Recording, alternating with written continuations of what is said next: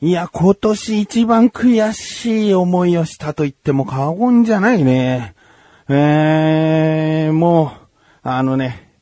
見ていた方もいらっしゃるんじゃないかな。日本シリーズ。えー、ソフトバンクス対 DNA。ね。えー、まあ、試合のそこまでの流れとしてはですね、ソフトバンクが3連勝して、あと1勝すれば優勝。もう崖っぷちに立たされた DNA がそこから1勝、2勝としてきたわけですね。で、残り2試合。ね、もう崖っぷちですからベイスターズは2試合勝たなきゃいけないわけなんですけれどもね。まあまあいい試合をしてきましてね。9回裏、もうソフトバンクの最後の攻撃の時点で3対2と1点リードで DNA が、もう抑えたら勝ち、次の日も、えー、最終戦が待ってるよっていう状況になるわけなんですね。ところが、えー、抑えで頑張ってきてくれた山崎康明投手がですね、ワンアウトまで追い込んで、次、内川選手にホームランを打たれてしまう。えー、これは塁上にランナーいなかったので、ソロホームランなので同点ということで3対3になります。そこから2アウト、え、3アウトと取ってですね、まあ延長戦になったわけですね。で、まあ試合は両者とも点を取れず、11回の裏、ソフトバンクの攻撃になります。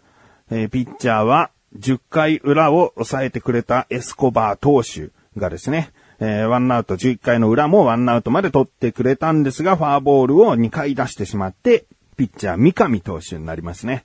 その三上投手が2アウト目を取ります。そして、その次のね、えー、打者を打ち取れば次の回となるんですけれどもね、2ストライク、2アウトまで追い込んで、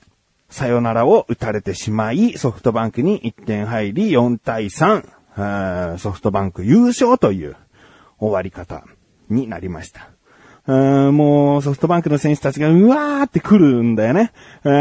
さよならになると。もう、その攻撃チームはわーっとグラウンド上にこう来るわけ。もうこの点が入っちゃった、セーフってなって、選手がわーって来た時に僕もう悔しすぎてですね、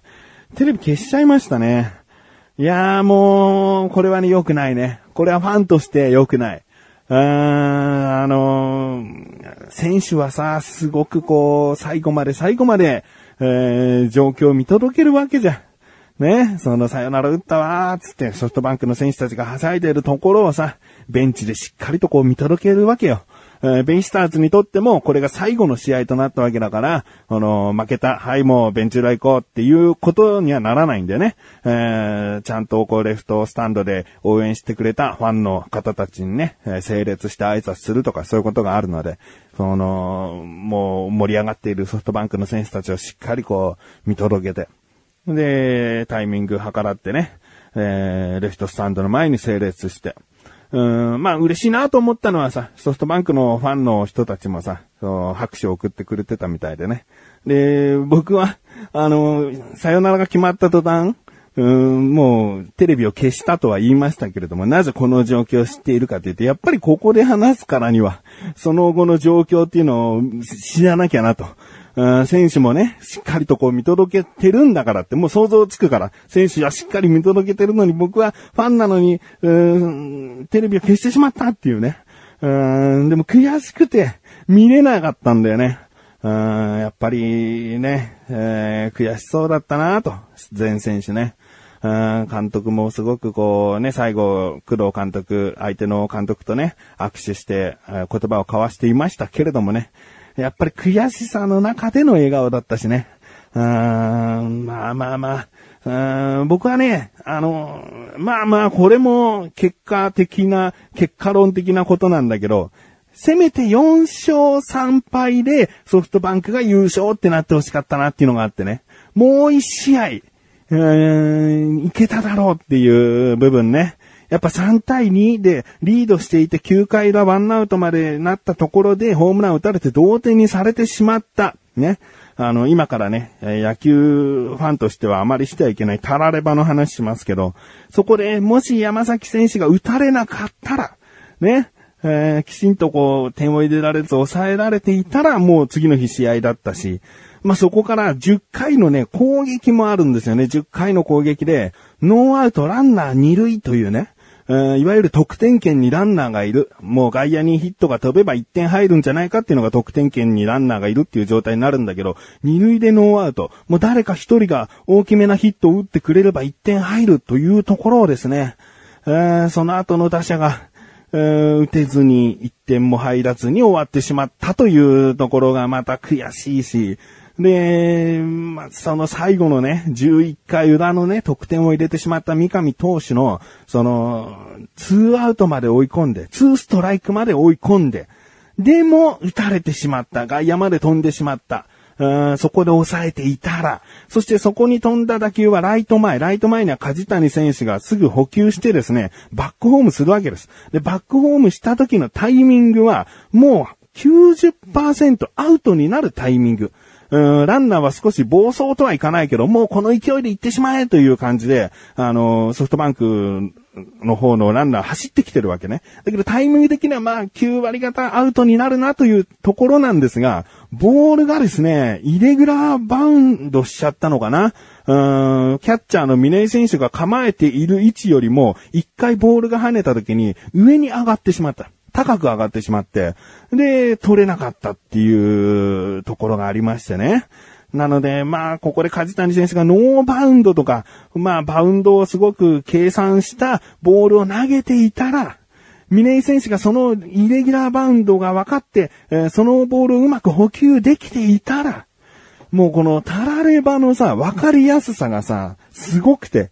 もう、どんな試合にもたらればってあるんだけど、こうしていたら、あの時打っていたら、あの時ストライク取っていたらっていうのは、どの試合にもあるんだけど、こんだけわかりやすいたらればあるかなっていうぐらい、うーん、いやいやいや、惜しかったなうーん、悔しい。でもね、あのーニュースの記事とか見ますとね、やっぱりこう前を向いていこうってね、まあもちろんね、落ち込む、落ち込んでますなんていう監督とか選手はいるわけないんだけど、うん、まあ落ち込んでるけどね、そういうニュースの記事になるようなコメントではさ、やっぱ前向きにいかないとね、応援してくれるファンの人とかもね、離れていっちゃうかもしれないから、そういうことなのかもしれないけど、まあ、そういう言葉がね、きちんと出てくるっていうことはね、ファンにとっては、心強いというかね、うん日本シリーズまで行ったと。うーん2勝4敗だったけど、ね。あと1勝捨てればギリギリまで本当に戦ったんだっていう感じは出たのかもしれないけど、まあこの日本シリーズをずっと見続けてくれた人たち、野球ファンの人たちにはベイスターズ粘り強いな、来年怖いなって思わせることはできたんじゃないかなっていうね。えーで、ベイスターズもさ、日本シリーズ行ったのが3回目かな、今回で。うんで、今まで日本シリーズに行ったら負けなしなんていうところあったんだけど、まあ、今回ね、負けてしまって。えーでもまあ、改めてね、来年、こう、何をしていくか、どういうことに、うん、取り組んでいけばいいのかっていう、具体的なそれぞれの目標っていうのが多分できてきたような気がしてね、今までこう、絶対シーズン優勝しますとか、うん、もう目の前の試合勝っていくだけなんで、日本シリーズ絶対優勝しますとか、なんか、漠然とした感じ。うん、とりあえず突き進んでいくだけなんでっていう、まあもちろんそれもあるかもしれないけど、やっぱりそういった大きな、うん、ポストシーズンとかには慣れていない部分があるから、来年そこまでいけるってなった時に、よりこう信憑性があるというか、うん、なんかやってくれるんじゃないかっていうね。こうそういうところを、反省を活かして、来年頑張ってくれるんじゃないかなと思いました。うん。えー、まあ、そんな感じでですね。とにかく悔しいけども、やっぱり悔しさの話は長くなったんで、えー、タイトルコール行ってね、えー、違う話したいなと思っている自分がお送りします。菊池のなだらか向上心。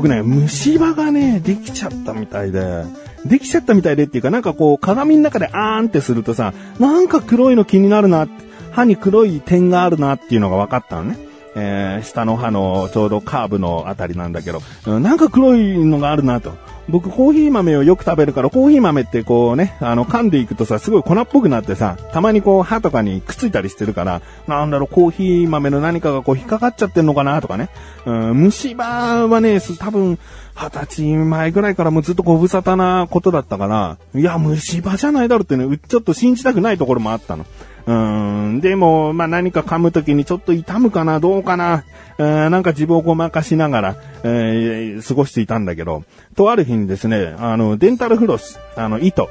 歯の隙間を掃除する糸を、えー、ガーッとやってたら、その気になるなーっていう歯と、その隣の歯に入れたところ、あの、なんかね、出てきた。ポコって出てきて、で、下のな、下でこう、触ってみるでしょ？いきなりペッて出すあれじゃないから、なんか下でこう、なんだこれはって、触ってみたら、どうやら歯が欠けた。その糸を通して、ポンってこう、掃除をしようと、糸を外した時に、歯が欠けちゃってて、で、また鏡を見てみたら、やっぱりその黒い点みたいなのは虫歯で、そこと隣の歯の薄くなっている歯の部分がどうやら欠けて取れちゃったんだよね。ああ、歯医者かと思って。だけどもう見つけたら、えー、すぐ治療した方がいいと。歯が欠けたらすぐ治療した方がいい。それをほっといたら、もっとこう虫歯が広がっちゃってね、もう歯抜かなきゃいけないとか、もう仮歯にしなきゃダメですよとか、そういうことになると、お金もかかるし、時間もかかるしね。えすぐ行かなきゃ、つってね、今日行ってきたんですよ。えー、まず電話して予約しなきゃと思って、9時半に電話したら、10時から行けますよと。おおもうすぐ行けると思って。で、10時からだけど、まあそういうものってのは5分前ぐらいにはついておきたいから、えー、9時55分ぐらいに着いて、もう大丈夫ですって、来てくださいっつって。で、お願いします、ここですって治療してもらって。なんとね、家に帰って時計を見たらね、10時5分だったね。うん、あっという間。もう虫歯虫歯だったから削るんだけど、そんなに深くいってる虫歯じゃなかったから、まあ2回ぐらいザーザーと、えー、はい、うがいしてください。はい、もう一回行きますが、ガーと。もうこれで削りは終わりで。で、あとはあの、詰め物ね。えー、かけちゃった部分と虫歯を埋めるっていう意味で詰め物をこうしてもらっておしまい。あっという間だったね。だからさ、これ聞いてる人もね、なんか虫歯かなと思ったらね、めんどくさい気持ちを一回殺してね、ささっと行ってみると、もしかしたら案外あっという間よ。虫歯で悩む時間はすごく長いかもしれないけど、治療こんな早いのかよっていうね。だって9時55分、まあ、もしかしたら53分とかそれぐらいだったかもしれない。うん、でもまあ感覚としては55分に行って、で、家に帰って、まあ、車でね、2分ぐらいの場所だっていうことを、まああるんだけど、家に帰って時計見たら10時5分って、うーん、いやー、あっという間なんでね。で、そこの歯医者もさ、僕ももう小学校からずっと行ってる歯医者だから、すごくね、馴染みがあってね、もうささっとやるわけよ。もう余計な話しないっていうかさ、余計なこう知識も持ってこないっていうか、歯の治療して一瞬で終わってささっともう、もう何にもないよね。余計なことが一切なかったね。唯一余計なことっつったら、受付でお金払い終わった後に、まだデンタルフロスでここは掃除しない方がいいですか？いや、もう全然大丈夫ですよ。っていう僕のこの質問が無駄だったぐらいね。もうあっという間だったね。えー、本当にね、虫歯かなと思ったらすぐ行く。すぐ行くことで本当にあっという間に終わるというね。まあ、歯医者にもよるのかな。うん。まあまあ、いい歯医者見つけてね、すぐ歯は治療した方がいいかなと僕は思います。エン